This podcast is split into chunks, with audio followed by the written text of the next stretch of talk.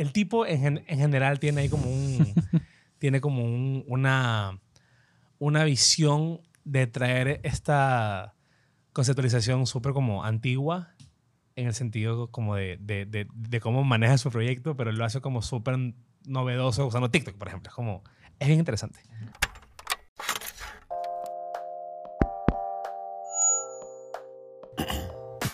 Todas las profesiones requieren cierto grado de creatividad para resolver problemas del día a día. Y detrás de cada idea creativa existe un proceso, Es por eso que en Caro Sello buscamos explorar estos procesos. porque somos curiosos y nos intriga conocer la forma de pensar de los demás. ¿Y qué mejor manera de hacerlo que conversarlo con amigos y como amigos?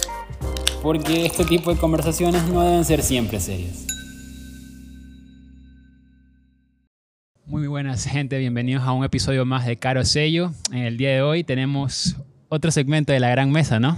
Sí, sí, con sí. un invitado súper, súper especial, el señor Salatiel Toral. Aplausos falsos, por favor. Eh, bienvenidos a este nuevo episodio. Como se podrán dar cuenta, tenemos un invitado, nuestro gran amigo, amigo de la casa, Salatiel. ¿Cómo estás? ¿Cómo te sientes de estar aquí? Hola, hola, hola. Acá fiel consumidor de Caro Sello, creyentes del proyecto desde el día uno. Muy feliz de estar acá, de poder compartir con ustedes. Y nada, espero poder contarles muchas cosas. Así que conversemos. De una. Metámosle, Pedrito. ¿Cuál es el Bueno. tema de hoy? El tema de hoy vamos a hablar de algo bastante caliente, de algo bastante con mucho flow.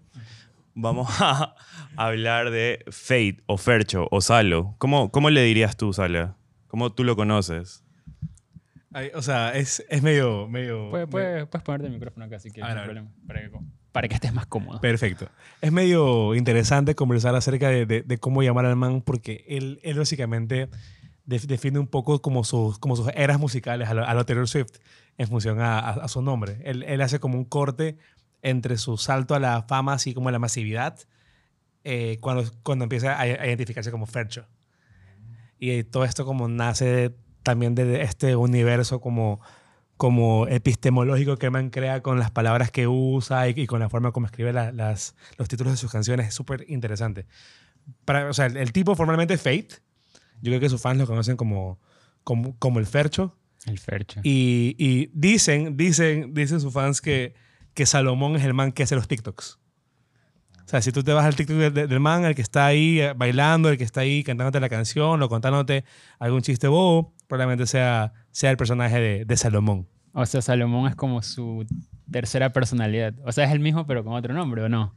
¿O me equivoco? Sí, sí, sí. Sí. Sí, yo creo que tiene- sí. Tiene, como, Me- como tú dijiste, tiene- tiene como varias, Varias eras. identidades. Ajá. Ajá. Me gusta eso, me gusta eso porque es como, como que ves como un artista involucrado en su proyecto que como que va evolucionando dependiendo de lo que va haciendo y, y va creciendo. Que eso es algo que, por ejemplo, a mí me pasa full que me gusta full de los artistas. Me gusta, por ejemplo, que Taylor Swift cada vez le meta como algo diferente a su, a su este y vaya evolucionando. Entonces, O sea, también creo que podría ser atención al detalle. O sea, como que a esos, a esos detalles es, como, es muy minucioso en ese sentido. No solamente se enfoca en hacer la música que hace, sino también en, en darle, darle como cabida a, a estas cosas. eh, Con el, el tema de las identidades, que es lo que tú mencionaste hace un rato.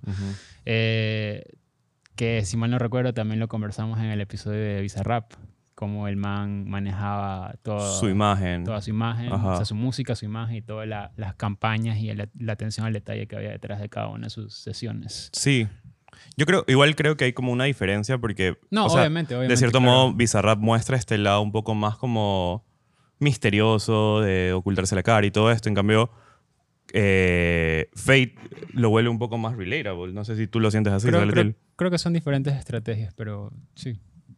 Yo sí creo que son bastante diferentes. Creo que, por ejemplo, eh, Bizarrap, como es, digamos, o sea, Biz- Bizarrap pr- primero es más pelado, ¿ya? O sea, es un chico de Ujú. unos, creo que tendrá ahorita unos 23 años máximo. No Ujú. más de eso, pero cuando empezó su, su carrera tenía que unos 20, 19, 20. O sea, más bien, cuando empezó como su boom a nivel mundial.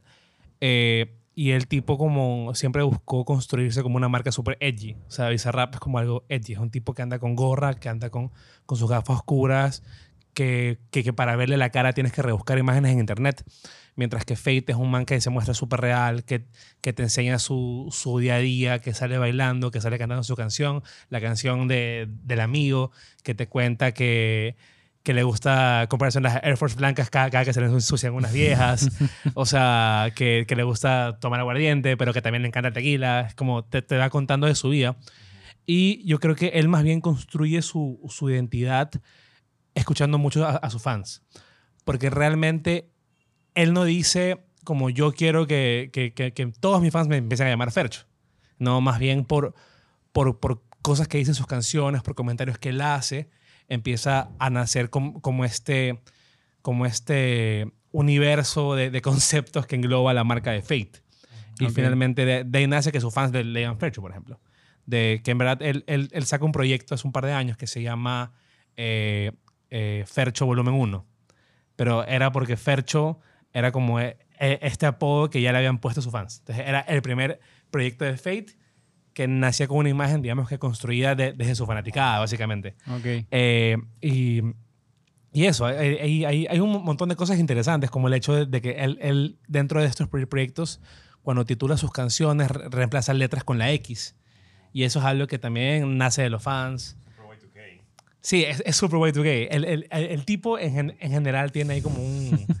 tiene como un- una, una visión de traer esta conceptualización súper como antigua en el sentido como de, de, de, de cómo maneja su proyecto, pero lo hace como súper novedoso usando TikTok, por ejemplo. Es como... Es bien interesante. Ok. Por ejemplo, a mí me... Algo que me gusta full de, de Fate es esto mismo que estabas hablando. Por ejemplo, el- en cuanto al styling, él mismo ha dicho que tiene como este estilo super nea, que, que es algo urbano de la calle, o sea, literal street, pero el man lo hace como glam, o sea, lo hace como... Lo lleva como al fashion y, y Ok. queda súper cool. Y eso es lo que me gusta de él también, que como que estos elementos colombianos que no es como lo comentábamos antes, que no es el sombrero típico colombiano, que no es... O sea, no, no es cultura folclórica. No es cultura colombiana. folclórica, sino Ajá. es cultura intrínseca de, Es- es de otro, Colombia, o sea, de eh, Medellín sobre ajá, todo. Es como otro, otro segmento. Porque Ajá. eh, es, por ejemplo, decir acá eh, la cultura popular de Ecuador, eh, me, me imagino así, el, el- eh, en la costa, por ejemplo, el típico, la típica vestimenta del Montubio, que con la guayabera, que con esto, que con lo otro, pero no necesariamente es con lo que todo el mundo se identifica. Claro, aquí sería un man con la camiseta de Barcelona y, y un short así. Pero, pero no, o sea, como el man lo hace, pero lo hace make it fashion. Entonces Ajá. eso es como algo súper cool que me, que me gusta del man y que creo que es un, un punto bastante importante de él, como él ve que podría ser como relatable con los fans. Y también eh, algo que tú decías era como el uso de estas palabras como nea, que usa chimbita, y es como este, estas palabras que quizá nosotros no lo conocemos o quizá lo conocemos porque tenemos una cierta cercanía con, con Colombia, que es un país cercano, pero en Colombia como que pega full y acá tú sientes como el... Es jerga Es una, es una jerga que tú quieres como pertenecer, que creo que también pasa full en PR. Pasa un montón en Puerto Rico. eh, pero pero creo, creo que lo importante ahí es rescatar un poco, bueno, más bien entender de, de dónde viene Fate. Porque el tipo sí, es, es colombiano, es, es de Medallo, lo hace parte de su identidad, pero el man justo tiene este toque como que, que make it glam, que sí lo hace, pero es porque él, él realmente no, digamos que no es un man naturalmente calle. Ya, es un man que, que de alguna forma adoptó la calle y le hizo suya. Un, un- un pausa, una pausa chiquita. Yo me acuerdo de algo que, que había dicho, y aquí es como una contradicción maldita, porque contexto. eh, a mí me gustaba full J Balvin 2015 a 2019, pero ahí pasaron cosas y ya es como que J Balvin bajó. No por lo de Residente, como que mucho antes. Pero recuerdo que J Balvin decía algo tipo, yo soy muy eh, nea para los, como los ricos y muy rico para los nea, algo así, o lo- muy calle para los nea. Una sí, lo, lo, lo, lo hice una canción, no me acuerdo cuál es, pero sí. Ajá. Y entonces como que como que Fate cogió y le valió verga esa huevada y, Y dijo, yo voy a hacer los dos. y yo hacer los dos. Y lo hizo. Sí, sí, sí, sí. El, el, el man, el man, a ver, lo, que cuentan de efecto es que el tipo es hijo de dos profesores de, de, de, de arte. El papá era escultor, la mamá profesora de música. Entonces, el, el man desde, desde pelado tuvo como este, este privilegio de estudiar música y, y estudiar lo que él quería hacer. Como arte. Como arte. o sea, Tenía estas influencias. esas influencias y, y él, él- él- él- él sabía dónde iba siempre entendió como cuál era su ruta, su camino y esto. Por ahí como, como todo el mundo tuvo ahí su- su- sus deslices, pero el tipo quería hacer música.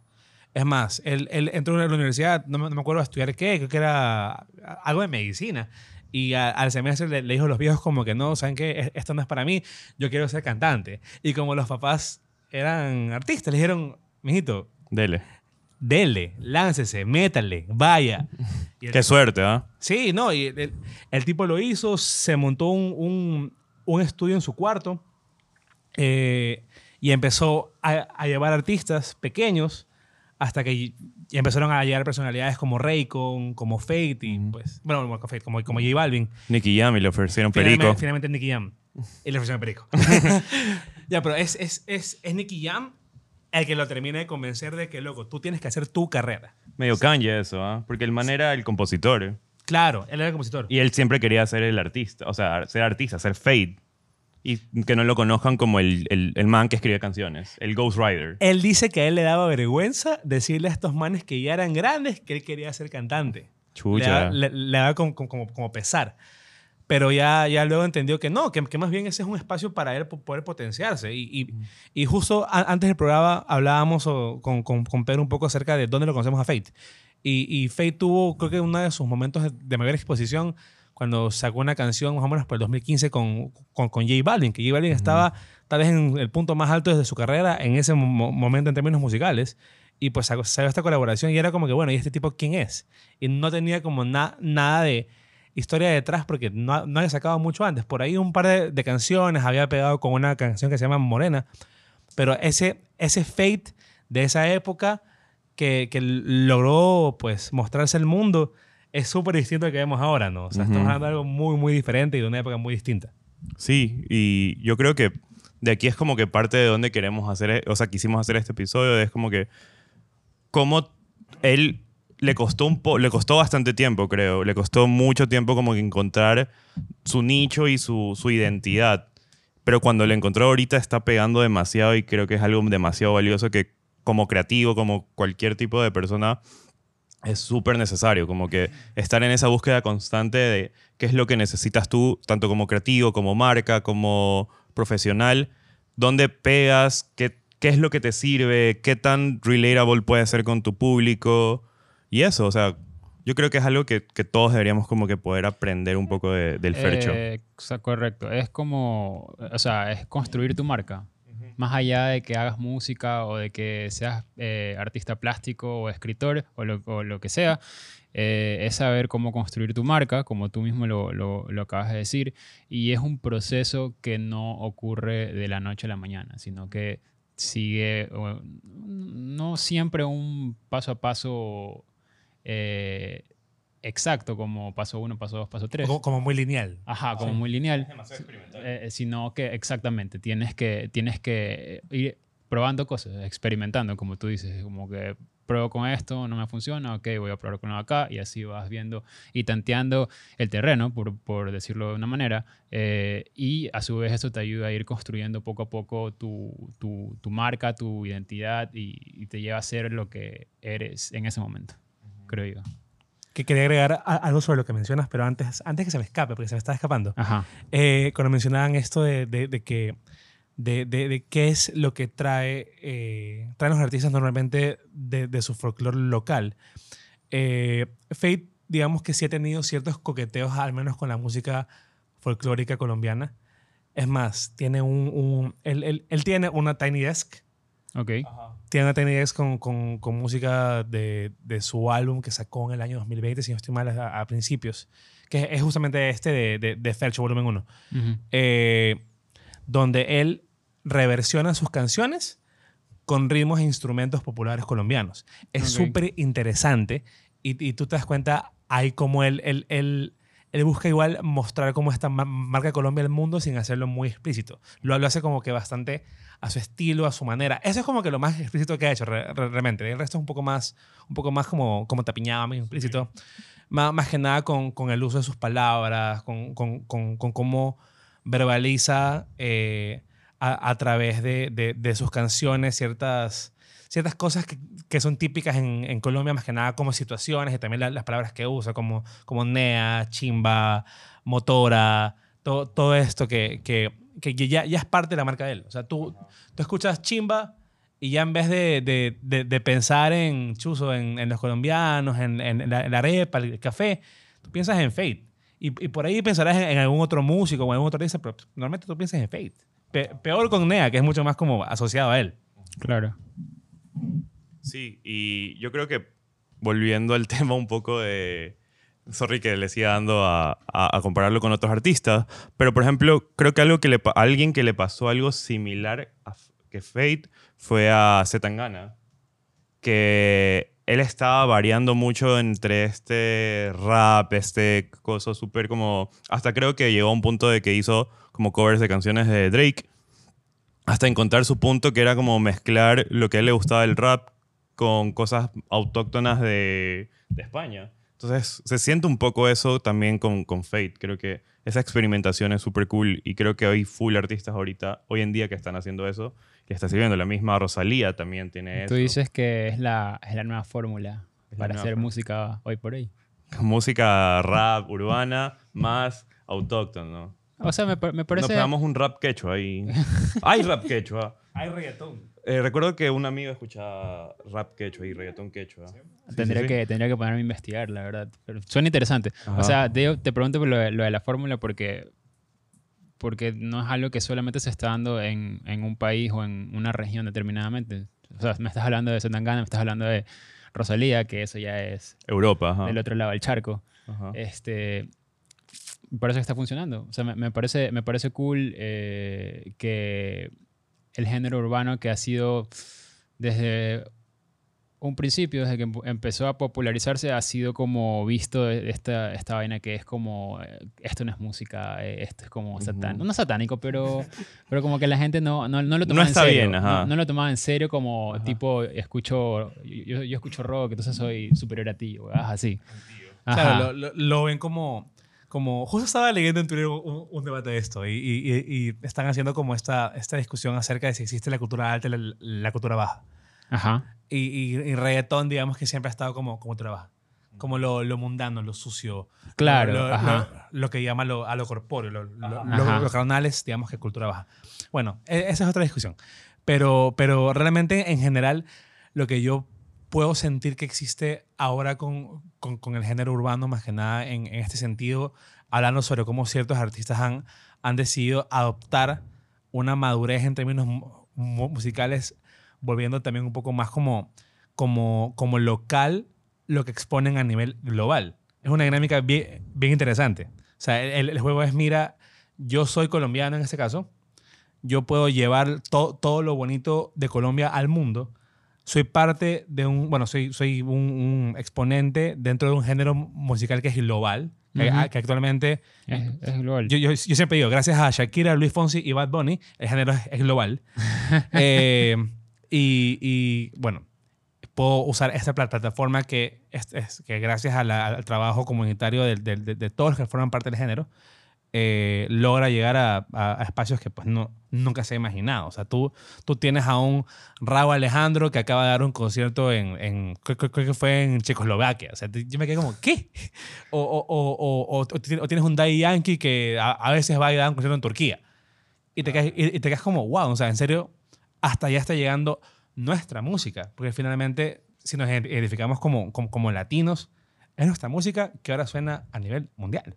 Correcto. Creo que, creo que también es como el hecho de el- nosotros, o sea, nosotros no únicamente no, sino por ejemplo España también, tener como culturas bien ricas en, en- en- en- en cosas como, por ejemplo, nosotros que somos una mezcla de la mezcla de la mezcla de la mezcla. Tenemos Ajá. cultura afro, cultura indígena, tenemos ritmos caribeños, sobre todo, por ejemplo, Colombia tiene full ritmos caribeños. Eh, y siempre Colombia ha tenido esta tradición de, por ejemplo, con la salsa, lo mismo que el reggaetón. Coger algo que era de Puerto Rico, de New York, y traerlo a, a Colombia y hacerlo de ellos. Hacer su propia versión de, Ajá, de hacer eso. su- y- una versión excelente. Entonces, como que eso es lo chévere, como que de los países latinos, hispanohablantes, que tenemos esta cultura tan rica que podemos como mezclarla con esto. Y haciendo un poco alusión a lo que tú estabas diciendo, eh, antes creo que era como este trip de, coger las cosas de afuera y traerlas acá, como que comenzar a rapear acá en inglés, comenzar a- ahora nosotros vamos y rapeamos allá en el show de Jimmy Fallon, no sé. O Entonces- como la prese- claro, como la presentación de, de Shakira y Bizarrap en, el Tonight Show de, de Jimmy Fallon. Ajá, Que fue bombazo. claro. Y es algo que como que hace par años no, no estás como que viéndolo.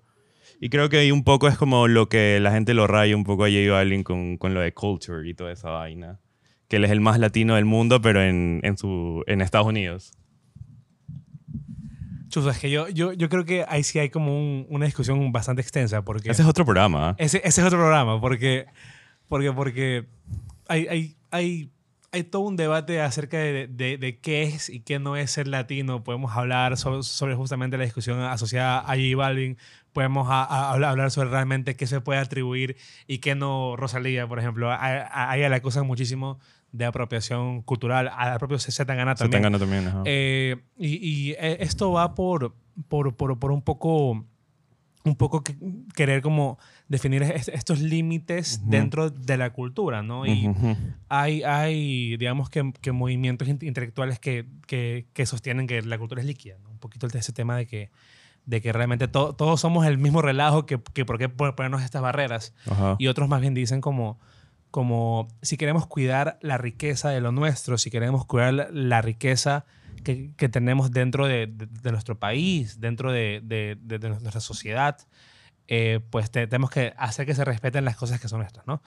Eh, y si- siguiendo en esta, esta misma línea eh, y retom- retomando un poco en lo que estaba comentando, hay, hay otro patrón ba- bastante chévere, que es, es, es justo esto de, de, de la identidad nacional, ¿no? O sea, tú, tú ahora tienes expositores del género urbano en tantos lugares que eh, ellos mismos ven como un beneficio lograr identificarse como yo soy de, de aquí. Ujú. Ahora, da- darte una marca, o sea, asocia- asociar un país a tu marca te empieza a sumar. O sea, ser Duki de Argentina, Argentina. Bizarrap Ajá. de Argentina, Sí, sí. ser, ser eh, Morat Condé de, de, de España es, es, es su marca. O sea, el man es español. Kid Keo es español. Y todo el mundo Claro, él es español, y con, con raíces africanas y él También, él lo dejan notar, o sea, es como el importantísimo de, de él. El labios de PR y todos sabemos que el man es de un Macao. Claro. Porque te lo he hecho saber en 15 canciones. Claro, te lo dicen todos. Bad Bunny te dice que es de Carolina, creo. Bad Bunny no, es, es- es- de San Juan. De San Juan, Sí, sí, bueno. pero, pero él, ya ponte, él, él ya, ya, ya pasó la etapa de hablar de dónde es el man y te empieza a contar más sobre su país. Entero, el país entero y los problemas que tiene. Que, que Carolina, por ejemplo, es un sector de, de Puerto Rico que es, digamos que, conocido por ser tra- tradicionalmente de escasos recursos y tradicionalmente ta- también el espacio donde se dan como las mejores jodas. Como, como las mejores fiestas populares son en Carolina, que tradicionalmente es un lugar también olvidado por el gobierno, pues tie- tiene, todas estas características como, como interesantes que te permiten hablar de esto. Y eso hace que muchos artistas vean en espacios como, como Carolina, justamente, eh, como Ca- Carola le, le dicen también en- Ujú. en, en ciertas canciones, eh, como, como un punto interesante desde el cual se puede hablar sobre Puerto Rico. Puerto Rico es esto. Lo bonito y lo feo. Esto es Puerto Rico. Ujú. Buenísimo, buenísimo. Creo que aquí también tendríamos algún sector equivalente a, a Carolina, ¿o no? Puta, tenemos todo el país que está igualito a Carolina, creo. Pero bueno. O sea, si te pones a pensar O sea, me refería en el sentido de las fiestas, ¿no? Que Ah, esté yo iba en la- yo pensé que decías en la verga. gobierno. Bueno, no, o sea, no, no, no, no nos vayamos muy lejos. O sea, va a sonar medio feo, pero un ejemplo fácil es, es hablar de montañita. O sea, que, que, que- Claro. que es, que es algo que todos entendemos que, que, que a nivel mundial es como referente de, de la diversión. De joda. De, de la joda, pero, pero al final del, del día es, es, es un- una localidad que ha sido bastante descuidada. Sí, sí, bastante sí. descuidada localmente y, y a nivel nacional, pese a la capacidad turística que, que tiene. O sea, hay, hay cómo comparar Carolina a- acá en espacios nuestros. No, yo creo que en el caso de Montañita es le han dado tanta, tanto, o sea, lo han potenciado tanto como un centro turístico De joda. de joda y toda la vaina.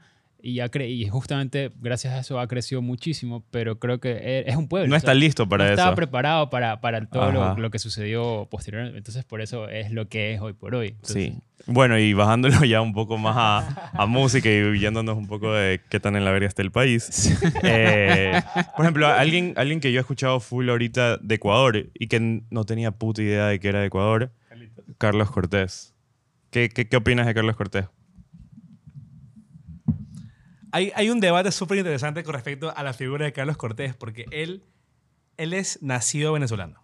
Ah, Bolsa. Sí, sí, sí. Eh, eh, a, ver, a ver, este es un dato que no lo vas a encontrar en Wikipedia ni en ningún lado porque realmente no, no es tan famoso como para, para tener estos registros todavía, lamentablemente. Pero lo, lo que cuentan es que él es nacido venezolano, él vino acá ya hace muchos años y creció en Loja. Creció en Mm, Loja, él es lojano. Tú le, tú le preguntas al, al man y, y el man dice, yo nací, creo que en Maracaibo, no me acuerdo muy bien, te mentiría.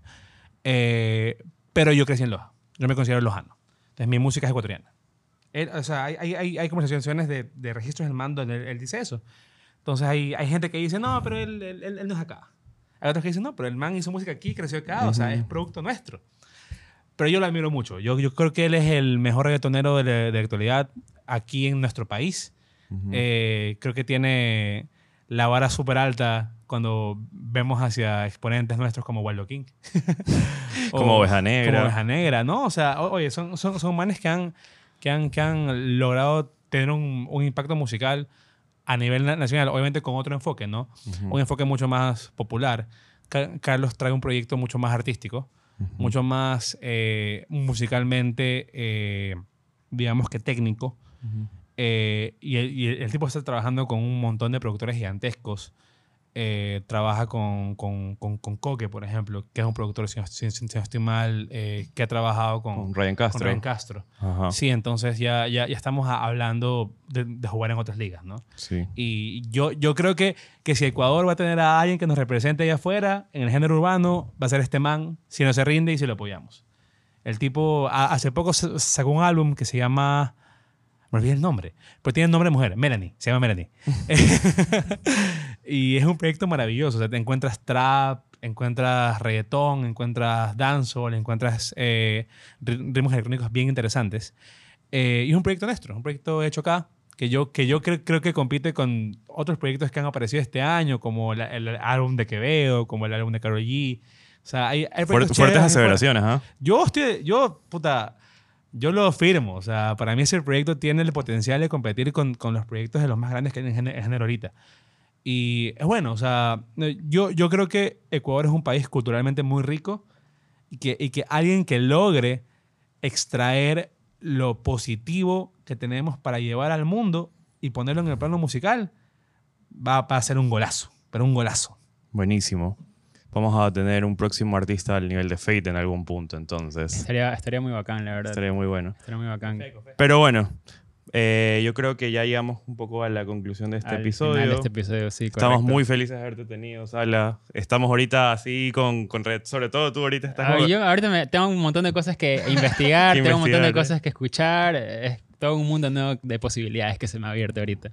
Pero no, buenísimo hablar un poco de Fate, eh, tratar de coger a un artista y, y ver cómo eso nos puede ayudar a nosotros como que en nuestro ambiente creativo, como marca y como todo esto, creo que nos llevamos una lección de como que qué cosas podemos hacer y qué no podemos hacer para que nuestra marca como sea más auténtica. Y eso, algunas palabras finales, amigo, breves.